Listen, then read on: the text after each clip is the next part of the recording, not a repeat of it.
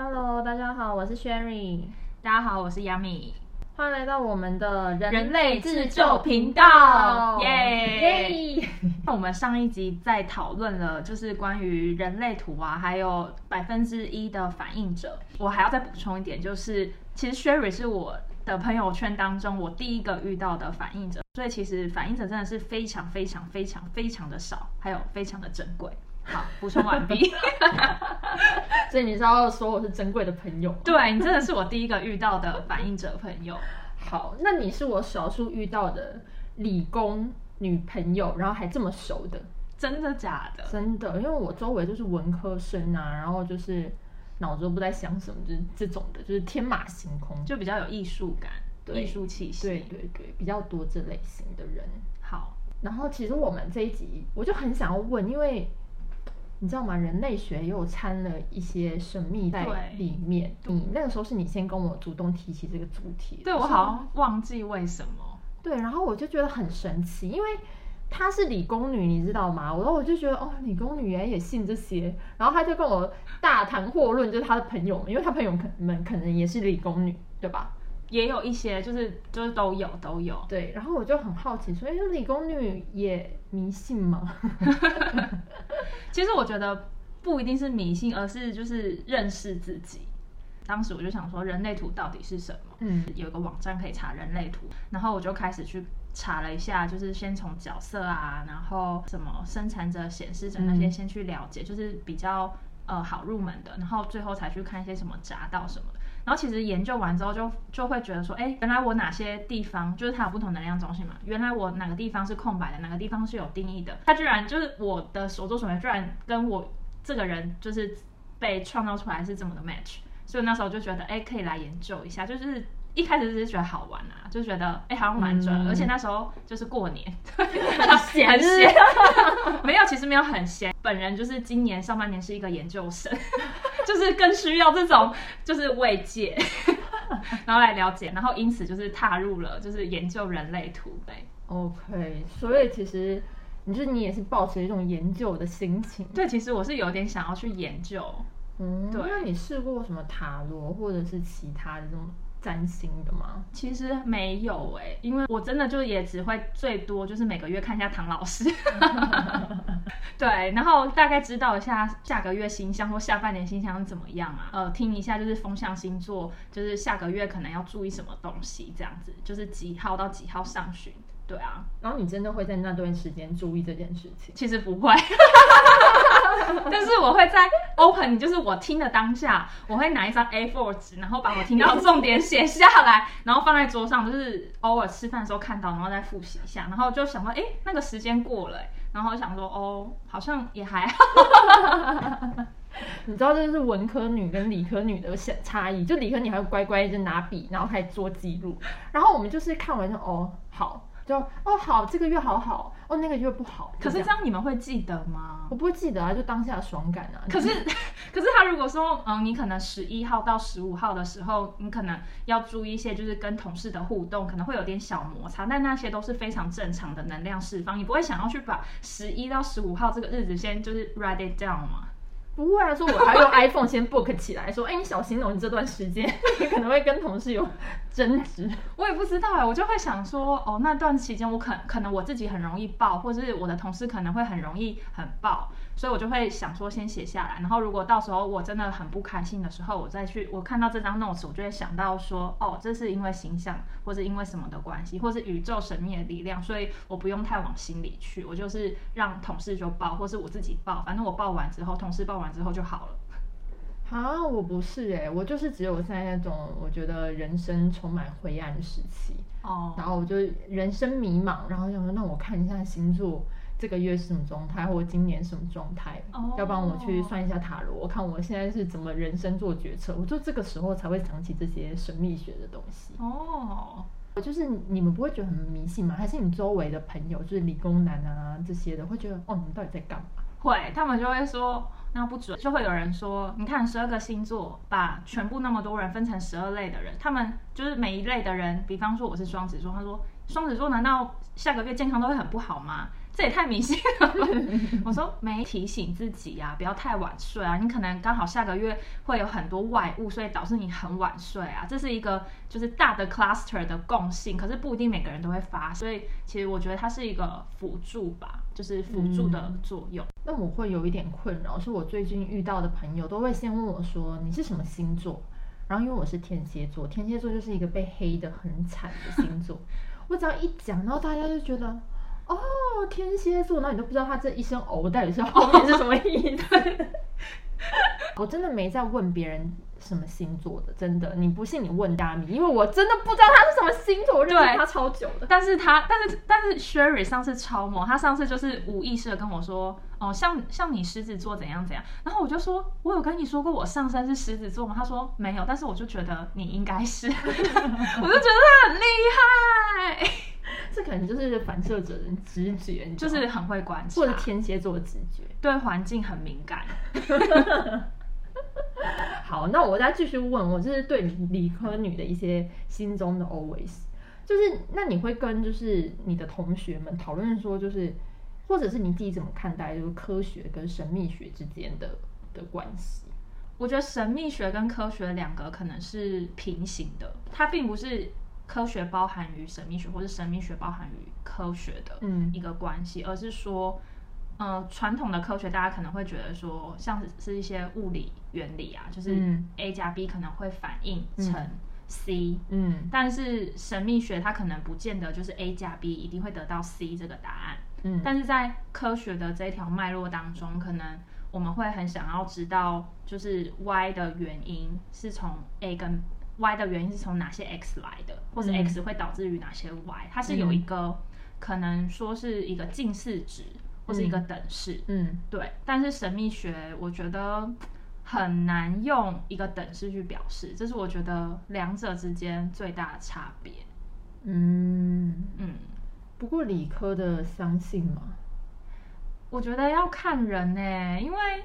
就是我，因为我自己本身是觉得人类图还蛮有趣的，然后再加上。就是因为我之前是研究生嘛，然后可能也会有一些压力啊，然后或者是需要去跟自己相处的很时间，那我就会想让自己的情绪过去的时候，然后我应该寻求什么样的方式？就是除了一些运动啊、休息、睡觉啊、吃饭、吃好吃的东西、喝好喝的饮料这些以外的，就是我可以用哪些方式去让我自己的心情或是压力做释放？嗯。可以讲为什么我想要就是，呃，讨论就是理科女也迷信的这个主题，是因为这边他们很多会讨论说人生算法化，然后会怎么用算法把你自己的人生过好，就是更理性的去过自己的一生。嗯，所以我就很好奇，就是你们就是相对于市面上或大家的认知是觉得理工女是相对比较理性的，他们是可以用科学决策。做出比较好的判断，嗯，所以我其实很好奇你们怎么去解决人生中大大小小的问题，因为很多事情不是说你算法就可以对啊算出来的。对啊，我嗯，比方说以我最近遇到的呃人生的大事的问题而言，比方说当时我怎么会想要嗯到北京念书？好，嗯，就是。嗯，很多人可能也都会想说，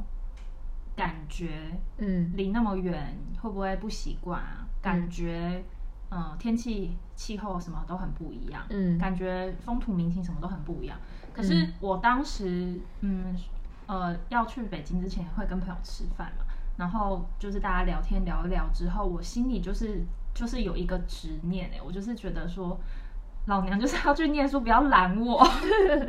对，可是，在做但在往前的时间点，然后去做决定的当时，我其实是有问很多人。就是我觉得我的方式可能是我会寻求，嗯，寻求朋友的建议，还有我自己看到的一些产业现况。嗯嗯，就是包含我自己做的功课。因为如果我想要走，就是跟数据有关的，就是毕竟还是这边比较多机会，而且。raw data 什么的量还有多样性也都比较够，然后我觉得可以玩的 data 的嗯弹性也比较大，嗯，所以这是我当时看在产业看到的现况，然后我有问一些朋友，嗯，回到可能你刚刚问的问题，就是怎么可能会想说，哎，可以用一些什么紫薇或塔罗牌的方式去询问，就是我好像当时没有想过说我要去算塔罗或是紫薇，因为嗯。我之前一直觉得，就是好像去算这些东西，就是为我的，就是他好像就是已经帮我的未来已经写好了一个结局。那如果结局是很坏的话，那我算出来我不就要哭了嘛？所以我就是没有很想要去算这些东西。对对对，嗯，我觉得就是不能说我我自己啦，觉得就是理理科女跟文科女比较大的一个区别是，呃，理工女会更找方法嗯去验证自己的感觉，嗯，然后文科女是更重视自己的感觉胜过于一切。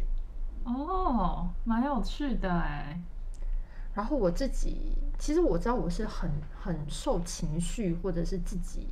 呃情感的影响的一个人，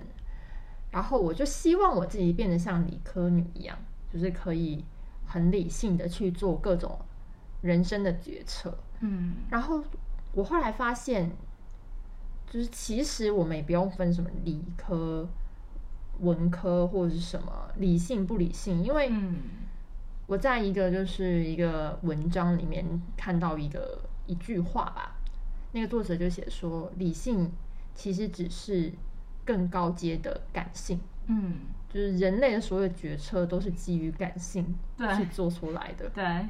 对，只是说你会可以按照自己的嗯优点、缺点优劣判断说这件事情对你到底是不是好的。所以它其实还是有主观的程度在里面。对，因为其实它就是感性的一成分，只是它比较高阶，对啊，就比较能够从你的方方面面，看似比较高对，看似比较，但其实是一还是感性、啊，还是感性。对啊，就是我觉得这种东西就是也不是什么迷信不迷信，可是确实文文科女会比较用这种呃神秘学，就他们比较能接受这种神秘学给的建议。嗯，那那你当那你有算过塔罗牌之我？有啊，我有个问题，那他算出来，你真的会觉得就是想要照他那样子给你的建议，还是怎么样吗？好，我跟你说，这个就是这个又可以另外聊一集，因为我会 我会去算，是因为我以前有一个同事，他是台大法律，哎，不是台大法律，台大历史系的，然后他是一个男生，然后呢，你知道男生算塔罗这件事情本身就是一个很神奇，然后我我就觉得说，嗯，他是我同事，我要支持他一下，然后我们就去算了，但其实我那张时候是算感情的问题，是，然后我我们还有讨论过说，就是塔罗这件事情到底对人类有没有帮助？就是呢，他因为你知道台大已经算是台湾很高的学府了，所以其实大家也是有就是比较多的呃理性成分去判断很多事情。那我就问他说，你为什么会想要去算塔罗牌，去学这个这样？然后他当然跟我们讲那个 long story，那就过了。可是我们就讨论说，其实塔罗这件事情来说，它只能去预测你未来三到六个月，嗯，它不能预测很远。嗯而且塔罗是你当下的反应去预测你后来的结果。嗯但是如果一旦你的思维产生了变化，嗯这个结局就会变。哦，所以就是其实也是人定胜天的一种。对啊，就是等于说你现在这个有点像是环环相扣哎、就是你现在只要换换了一个想法，你后面的结局就不一样啦。对，就是有点像是吸引力法则。他也是说你想什么，你你去做，就结果就会不一样，嗯你会吸引到你喜欢的。嗯，所以我有点觉得说塔罗，就我们讨论过，就塔罗其实是反映你一个短期的现况，因为人的意念没有办法这么快的去调整。对，但是如果你借由算这件事情，你知道了说，哦、可能会有什么样的结果，嗯然后你自己再自己去判断，嗯，那你可能就是会让你自己接下来决策更好。所以你其实也不是全然接受，你只是把它当成一个辅助的工具。对，对我来说就是一个参考。比如说我要去三个地方，我当时在选，我要来我要来上海，还是我要去新加坡，嗯还是我去泰国好了。嗯然后我就问我问我同事，我就说，哎、你要不要我看哪一个比较好？嗯他就跟我说，我去新加坡会无聊死，就是可能就是也是会一帆一帆风顺，嗯但我可能会觉得很无聊、boring 这样。嗯然后可能来来中国的话，我会觉得哦有很多挑战，嗯但是也会相对来说困难度会比较高一点。嗯然后泰国泰国就是懒懒散散，你也可以 就是也是可以一路顺到底，那你自己选择。但我当时就觉得，哦好，那我确实我不想要，我现在年龄阶段是一个很很就是一路一路就这样，一路舒服。对一路舒服。我觉得泰国这种的，然后我就也不考虑。嗯然后我就是呃，后来是决定就是来来上海这边工作，嗯，就其实是我自己先把几个国家先思筛选对，先筛选思考完了之后，我可能几个没有办法抉择，那我想看看可能的情况是什么样，我才会问他。嗯。那很多时候我跟他讨论的是，因为我们都是还是站在比较理性的角度去讨论这件事情，我们就会说，呃，就其实塔罗是也会说塔罗师会吸引到同一类型的塔罗师，哦，可是塔罗师为什么还要再去吸引塔罗师呢？因为你同性相吸。你知道，你朋友圈久了，你的氛围也是跟你一样，就是这种道理。对，他说？有很多不同类型的塔罗师，然后是比如说这个塔罗师他是比较强势的，找他的客人就会是比较强势的人，哦，就他那一套的说法可以可以就是给这一类型的客人建议。哦，然后像他是一个不喜欢把事情说得很坏的人，嗯他会觉得塔罗师的某种程度也像是心理心理咨商师的角色。嗯嗯，人家有困难来找你，你透过牌去给他一些生活上建议、情感上的建议。那牌就是你自己的解读，嗯是基于塔罗师自己的生命的经验去解读这个牌。对所以一件事情本来就有两个面，对可能有好有坏，对那就是看你怎么想。对，所以对他来说，他觉得塔罗是一个跟别人交流的工具。他感觉在做良心事业，就是对啊，慈善事业。他就说什么什么塔罗什么一贫二穷还是什么鬼的，就是你不能太富有，嗯对这种的。但是我会换一个角度来说，他也跟我说他的师傅有很多是大老板去找他算，就是呃企业的决策，哦，因为真的太难了，你动辄就是几百万、几千万，然后嗯关乎员工的就是家庭的经济，对啊，就他说这种也会有。这种的感觉就是塔罗师的很重 对对对对对，就是这种的，其实会左右那个做决策的老对啊板的想对法。对，所以其实你不管怎么做决策，就是你用科学的决策是一种决策，嗯你用塔罗算牌是一种决策，嗯，就各种都是只是给你做一个参考。所以其实呃，在就是再往下一个层次，有点像是其实你用这个工具，你只是想要去辅助，所以其实你不管选 A 或者选 B，它其实都会带你去不同的结果嘛。对所以其实不管选 A 或选 B，它其实都是一个很棒的结果。不管你怎么选，因为它因为你中间经历的风景一定都不一样啊，因为你没办法说 A 比较好或者 B 比较好。嗯，对啊，就是对于我们来说，它就是一个工具。当然说有些人会很迷，可是因为我是比较，我也算是就文科里女里面的异形，所以我会站在比较中立的角度去你是一趴的反应者。对对对，我是一 趴的反应者，所以我比较不一样。我就是会站在这种角度去讨论、嗯嗯。去看待这件事情。OK，我有些基督教的朋友啊，我们一起煮饭或是出去吃饭，然后会祷告。我觉得祷告其实还蛮有力量的，而且我还蛮喜欢，就是朋友然后一个餐前祷告，因为可能他们会很为你着想，或是很为周遭的人着想，因为他们会觉得 we as a family。像祷告完了之后，我可能害怕的事情，我可能就比较没有那么害怕。我觉得你刚刚讲到一个 key，就是其实信基督教人里面一定也有，就是呃可能理工女或文科女，就是各种身份别都会有。但是他们这么相信上帝，是因为他觉得一个信仰是给他力量的，对，他不能算是迷信，对他是相信，对对不对？对。所以这也没有分，就是什么类型的人。所以我们的 ending 就在相信了吗？我觉得我们 ending 就是一片静默的各自沉思。一开始我们在讲呃文科女跟理科女对于迷信这件事情的探讨，但其实我们探讨到后面会发现，其实就是可能不同的群体之间就是都有不同迷信的比例，可是迷信到最后探究的问题，它可能不一定是迷信，而是它可能是一个辅助的工具，然后也有可能是帮助你决策，然后走向不同的道路，然后帮助你走向不同的职业发展。可到最后的最后，可能它是某一种相信的力量，嗯就是 support 你去面对各种你可能会害怕的事情。对，对，所以它其实是一个可能我们看不到，但是真真实实存在在自然界的力量。但是也不用去想说要不要过度过怎么样过度的迷，或是过度的不迷，就是想信就信，不想信也没关系。就是一种随心所欲的心态嘛。对啊，就是放飞自我。嗯，我自己对于迷信这件事情后来的探讨，不管是宗教啊、塔罗啊，或者什么神秘学之间，我觉得就是相信但不迷信，嗯。就也是环扣到我们刚刚讨论的最后的主题，嗯。就是就是相信，你相信一件事情，它就有力量，嗯，但是你不沉迷于一件事情，那也是一种力量。哇，这个 ending 很好哎，那我们这集就到这边喽。好的，下次再见，拜拜。拜拜